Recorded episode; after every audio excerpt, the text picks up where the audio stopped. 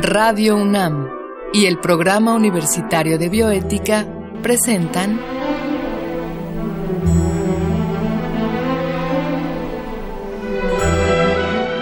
El Árbol de las Ideas. Bioética, Ciencia y Filosofía para la Vida. Con Paulina Rivero Weber.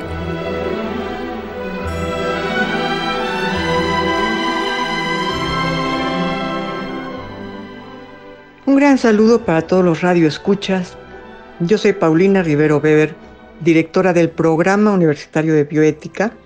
Hoy vamos a contar con la presencia del doctor Antonio Lascano para un programa especial en esta temporada de pandemia, en esta temporada en que estamos encerrados todos y estamos cuidándonos de este virus COVID-19. Eh, nos pareció muy prudente hacer este programa porque al doctor Antonio Lascano ha tenido como interés fundamental el origen de la vida. Y en ese sentido es pues que ha estudiado los virus. Y el doctor considera que el virus es, digamos, es un estadio clave porque no es propiamente un organismo vivo, sin embargo, eh, es un ser que puede transmitir información. Entonces eh, se encuentra en esta barrera en la, entre lo vivo y lo no vivo, esta barrera que para el doctor Lascano, como nos lo ha llegado a, a comentar en otras ocasiones, pues no es una barrera tan nítida, no es una barrera tan marcada, es más bien una especie de pared un tanto desdibujada y por esta razón él como especialista en el origen de la vida y en la evolución de la vida, pues le interesan los virus. Y durante esta temporada él ha dedicado su laboratorio sobre el origen de la vida al estudio de los virus. Pero bueno, esto es justamente lo que yo quisiera que él nos platicara, en qué sentido su laboratorio está en estos momentos trabajando sobre la cuestión de los virus. Eh, como les decía yo, estamos acá con el doctor Antonio Lascano. Él ha accedido muy generosamente a platicarnos qué es lo que está haciendo ahora el laboratorio que él dirige en la Universidad Nacional Autónoma de México sobre el origen de la vida. Antonio, platícanos, porque en una situación como la que estamos viviendo de una pandemia tan, tan terrible, pues un laboratorio como el tuyo, me imagino que pues estará muy interesado en ver el comportamiento del virus en estos momentos, ¿no? Bueno, muchas gracias por la oportunidad. Este, lo primero que quisiera decir es que en el laboratorio no trabajamos durante mucho tiempo, eludimos pensar en el problema de la evolución de los virus. Es algo que no se antojaba susceptible de ser analizado como analizamos nosotros los problemas de la evolución, con, comparando las secuencias de DNA o de RNA o de proteínas. Pero hace cinco años eh, terminó el doctorado un médico, se terminó el doctorado conmigo, Rodrigo Jacome, y le di como problema de doctorado un problema que, una pregunta que resolvió de manera brillante, que fue el tratar de demostrar que las polimerasas, que son las moléculas que ayudan a que se multipliquen los virus de RNA y de DNA, eh, ver cuál era el origen. Y publicamos un artículo que tuvo un éxito considerable, donde demostrábamos que todas las polimerasas de todos los virus de RNA, el de la polio, el del Zika, el del SIDA, el de, los coronavirus, tienen un origen común y por lo tanto tienen que tener propiedades en común. Desarrollamos los modelos matemáticos, Rodrigo es un colega espléndido y eh, poco tiempo después eh, de que cuando ya estaba por doctorarse Rodrigo, entró eh, otra persona a hacer la tesis de doctorado al laboratorio, José Alberto Campillo Valderas, y él tenía la obsesión de trabajar con virus, también con el problema del origen y la evolución de los virus. Y él publicó un trabajo como parte de su tesis de doctorado, donde demostraba que contra lo que se pudiera creer, los virus de RNA no son antiguos, de la época en que las células tenían RNA en lugar de DNA como genomas, sino que eran relativamente recientes. Relativamente recientes son un par de miles de millones de años. Y ya estábamos en eso y simultáneamente en el laboratorio, bueno, habíamos desarrollado técnicas de comparación de secuencias, de estructuras, teníamos todo el conocimiento matemático formal para hacer esto y simultáneamente la explosión de, la, de, los de las bases de datos nos dio cada vez más y más y más y más secuencias eh, de proteínas. son, puede uno acceder a ellas gratuitamente. Bueno, estábamos muy tranquilos trabajando en eso. Yo tengo unos 30 años trabajando en RNA, eh, que es una molécula muy antigua que me interesa mucho. Y de repente comenzó la pandemia en China. Eh, y el contacto con amigos espléndidos, Samuel Ponce de León, María Eugenia Jiménez, una serie de colegas que hacen epidemiología, nos hizo ver a todos, a mí en especial muy rápidamente, que el asunto se estaba saliendo de control. Eh, eh, me acuerdo que a finales, no, en realidad antes, en la segunda semana de enero, Pepe Gordon, que es un periodista espléndido, un amigo muy cercano, eh, me invitó a hacer un programa sobre el coronavirus y ahí empecé yo a aplicar algunos conceptos de evolución celular antiguos del RNA, etcétera, a analizar el virus del coronavirus.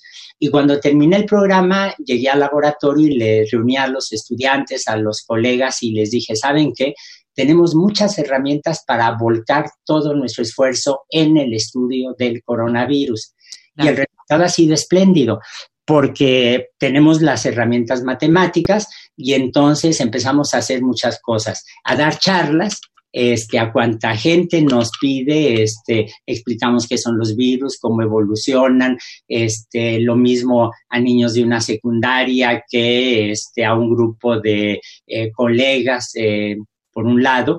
Eh, se nos ocurrió, todo esto es colectivo, se nos ocurrió hacer una página que se llama origen de la vida ciencias.org, este, en donde tenemos una sección para niños, se llama El Rincón de Teodulito Papageno, Teodulito Papageno, porque así le digo a mi sobrino de cuatro años, cinco años, este, pensando en Papageno, el personaje de la flauta mágica de Mozart, desde luego. Bueno, tú vienes de una familia muy musical.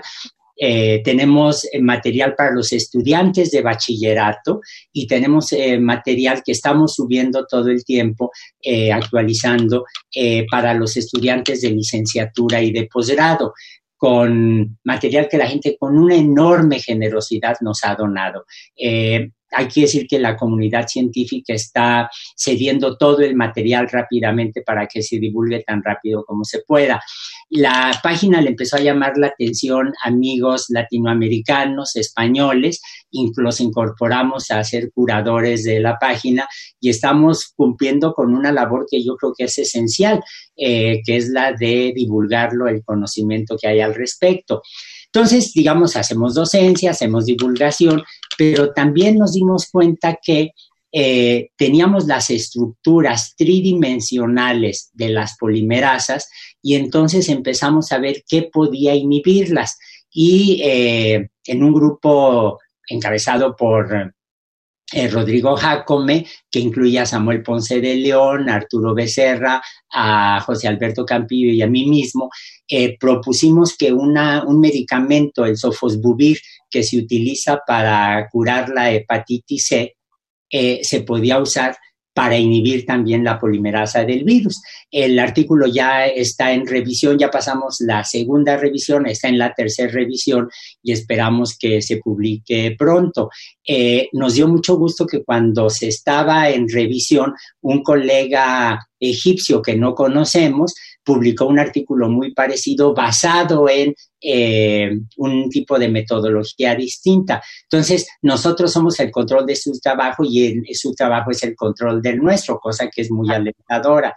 Y ahora estamos eh, buscando otros blancos terapéuticos del virus. Eh, hay una molécula que evita los errores que comete el virus al multiplicarse hagan de cuenta como cuando uno escribe en la pantalla en la, en la computadora caja con G. Entonces la computadora rápidamente, no sé qué pensará la computadora, pero a decir qué idiota es este, quita la G y pone la J. Se corrigen los errores. Bueno, de la misma manera, eh, esta enzima, la exonucleasa, corrige los errores del coronavirus y de esta manera eh, el coronavirus mantiene su estabilidad genética enorme para ser un virus de RNA. Bueno, lo que estamos haciendo es ahora enfocar nuestras baterías sobre la estructura tridimensional de esta molécula para ver con qué se puede inhibir. Y vamos muy bien, pensamos en escribir esto muy pronto en eso está metido todo el laboratorio completo porque se requiere de mucho esfuerzo, pero básicamente es la tesis de licenciatura de un estudiante de biología de Rodrigo Jacome. El estudiante se llama eh, Adrián Cruz González y pues vamos muy bien.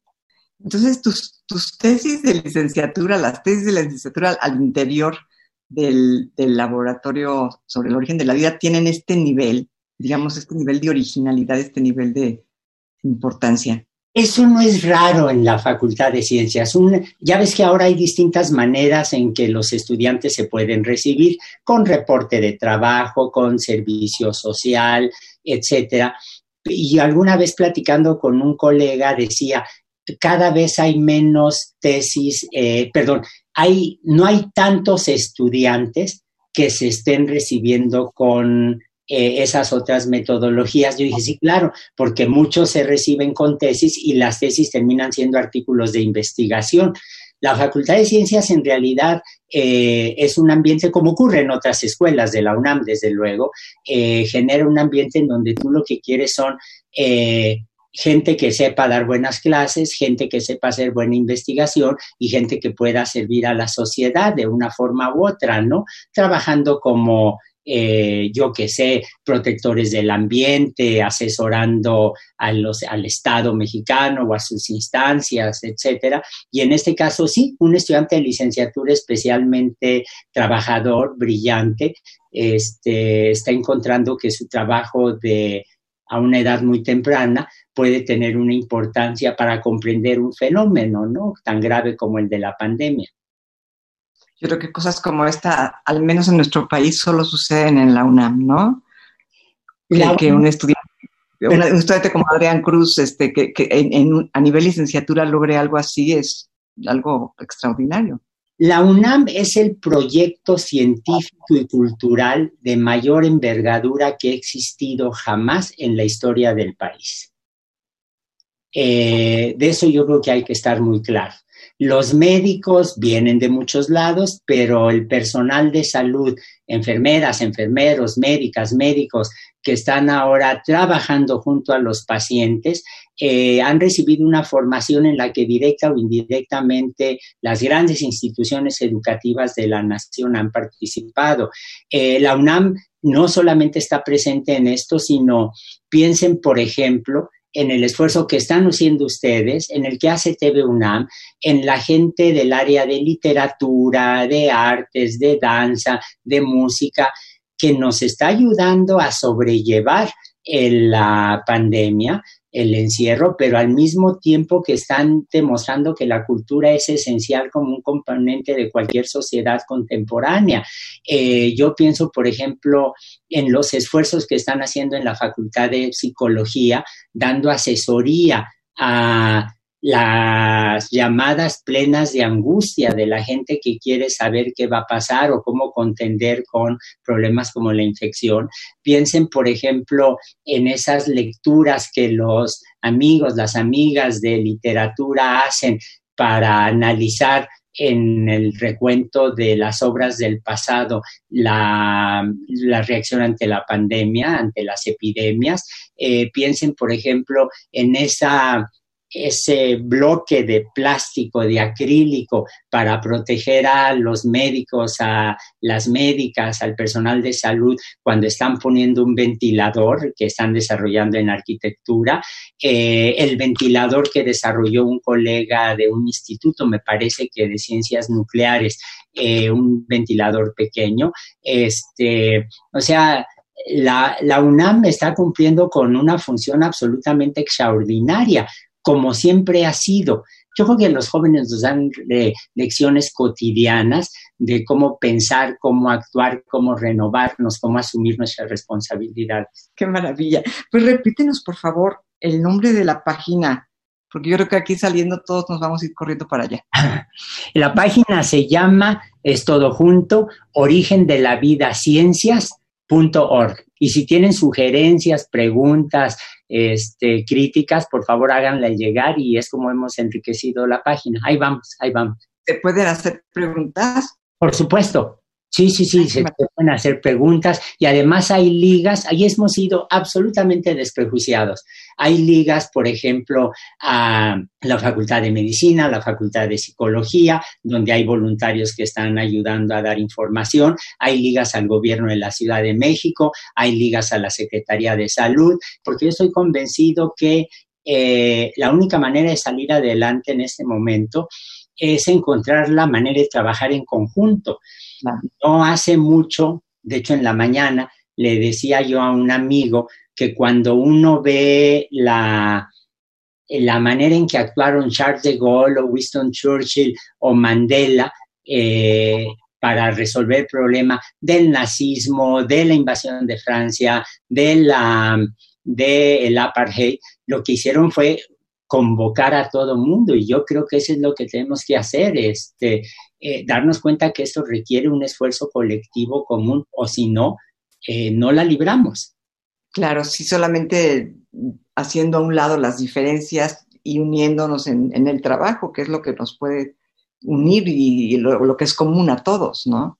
Absolutamente, y yo creo que debemos darnos cuenta que no se trata de preservar una forma de vida este, que tiene muchísimos defectos en términos de daño al ambiente, de desigualdad, de disparidades de oportunidades, pero ciertamente sí se trata de garantizar la supervivencia de todos, ¿no?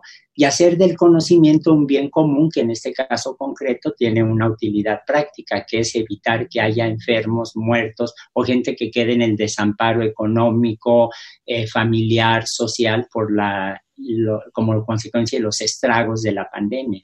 ¿Ves alguna posibilidad de, que el mundo pudiera, digamos, exigir o pedir la desaparición de estos llamados mercados húmedos, ¿no? Que fue de donde aparentemente surgió todo esto, ¿no?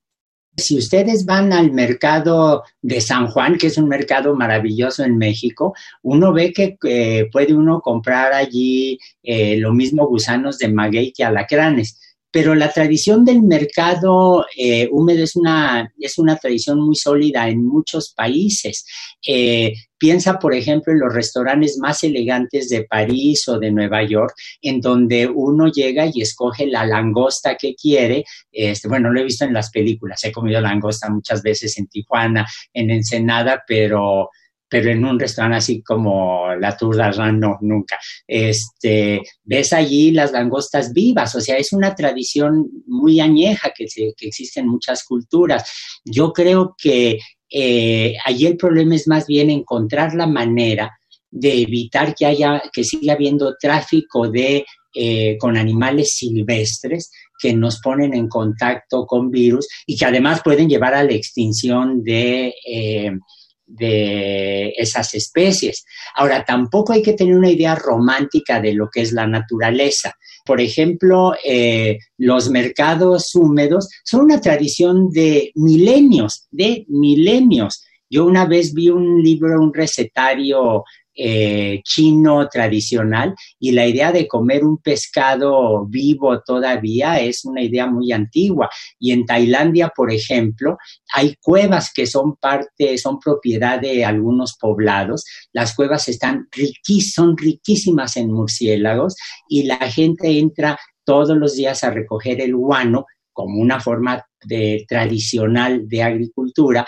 a recoger el guano en las cuevas, lo sacan y lo venden para que la gente fertilice los campos de cultivo. Entonces, la, en realidad la cantidad de prácticas que hacemos, unas tradicionales unas, otras nuevas, que, sobre las que debemos reflexionar es enorme. ¿no? Sin embargo, antiguamente no era tan peligroso o me equivoco en esto? Eh, ¿Qué, ¿Cuál sería el factor que ha hecho tan peligroso nuestro contacto con los animales silvestres? ¿La cantidad de seres humanos? Eh, y la globalización. Antes los virus viajaban en, en carabela y ahora viajan en un Boeing 727. Claro. Eso por un lado. Por otro lado, claramente la expansión de núcleos urbanos hacia zonas que antes eran vírgenes, ha aumentado la probabilidad de contacto. Los contactos siempre han existido. Ahora, es cierto que eh, nosotros expandemos los centros urbanos. Por ejemplo, el caso famosísimo es el de Santa Fe, Nuevo México, que es una ciudad muy posh, como se dice en inglés, para vivir.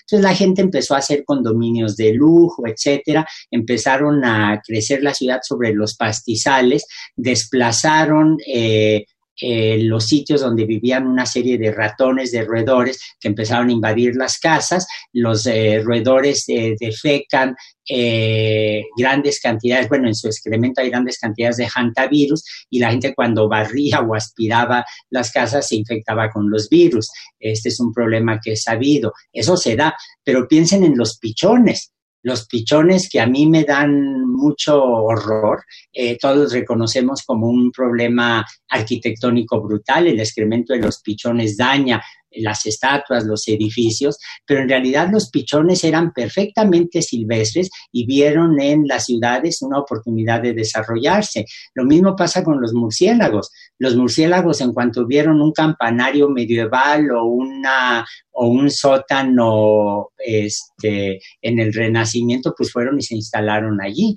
Eh, de hecho, si ustedes se fijan, me gusta mucho mencionar esto como ejemplo, el ron Bacardí. El ron Bacardí, el sello del Bacardí es un murcielaguito, porque la persona que, la, familia que lo desarrolló venía de Sitges, una ciudad catalana eh, muy cerca de Valencia y los valencianos tienen al murciélago en el escudo de la ciudad. Nosotros tenemos nopales y ellos tienen un, un murciélago. Entonces la convivencia con los animales silvestres ha ido en los dos sentidos hay problemas que se debieron haber atendido.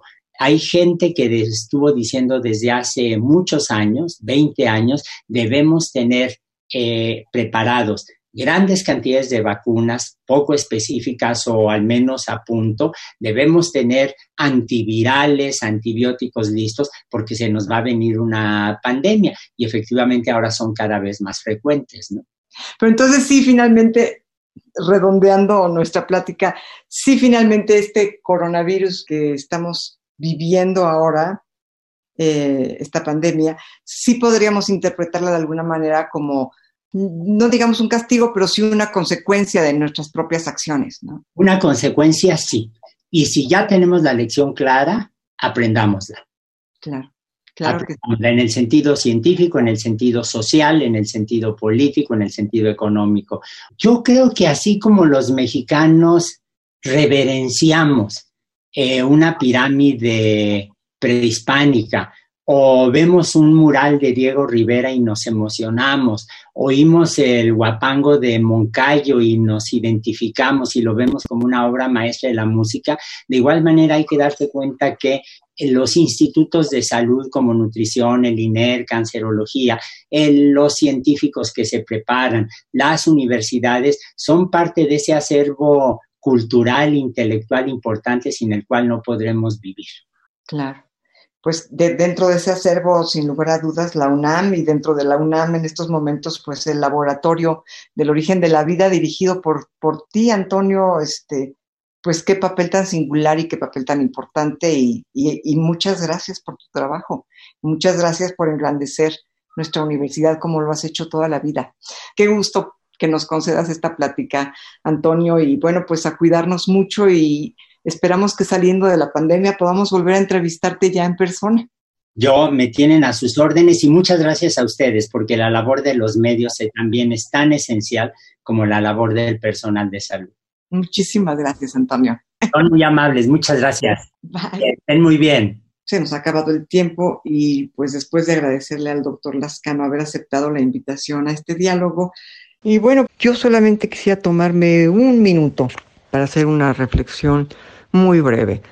Llevamos ya varios días haciendo un gran esfuerzo por permanecer en nuestras casas, haciendo un gran esfuerzo, pues por limitar nuestros contactos físicos, sin lugar a dudas, en muchos momentos esto es muy frustrante.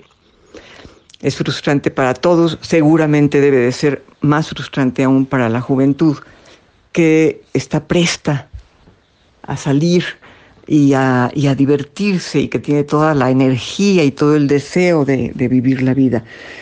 Pero en verdad eh, es mucho tiempo el que hemos invertido en esto como para echarlo a perder en los últimos momentos. Creo que vale mucho la pena que hagamos el esfuerzo de cerrar bien esta temporada tan difícil.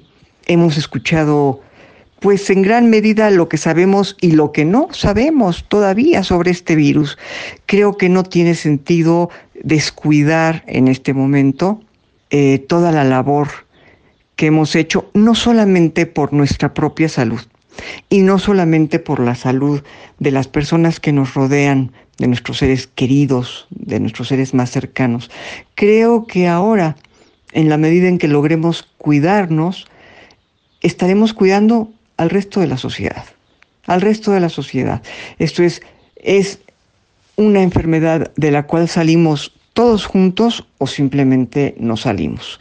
Aquí no podemos salvarnos en lo individual, aquí nos salvamos únicamente de manera colectiva. Es una enfermedad que se transmite de una forma tan particular y que tarda uno tanto tiempo en saber que se ha transmitido que no hay de otra más que tratar de cuidarnos para poder, insisto, cuidar a nuestros seres queridos, pero también al resto de la sociedad. Nuestra responsabilidad va entonces bastante más allá del ámbito individual. Les agradezco mucho haber escuchado este programa nuevamente y nuevamente quisiera eh, agradecer al doctor Antonio Lascano haber aceptado esta invitación en la cual nos ha hablado del laboratorio de El origen de la vida y cómo este laboratorio ha dado un giro en estos momentos para ser eh, más apto en el servicio que da a la sociedad. Como sus gentes, sus alumnos y en general todo el laboratorio, pues se ha volcado sobre el estudio de los virus y, y ha insistido en, de manera más puntual en hacer una eh, distribución del saber, si pudiéramos decirlo así, en difundir la cultura en torno a lo que un virus es y en torno a qué tenemos que hacer y no hacer durante esta época de pandemia. Muchas gracias eh, también a Marco Lubián, nuestro productor, en controles técnicos, gracias a Susana Trejo, y se despide de ustedes su amiga Paulina Rivero Weber.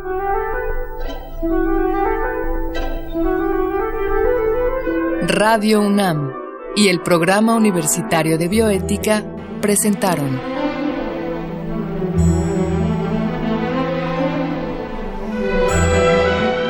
El Árbol de las Ideas. Bioética, Ciencia y Filosofía para la Vida. Con Paulina Rivero Weber.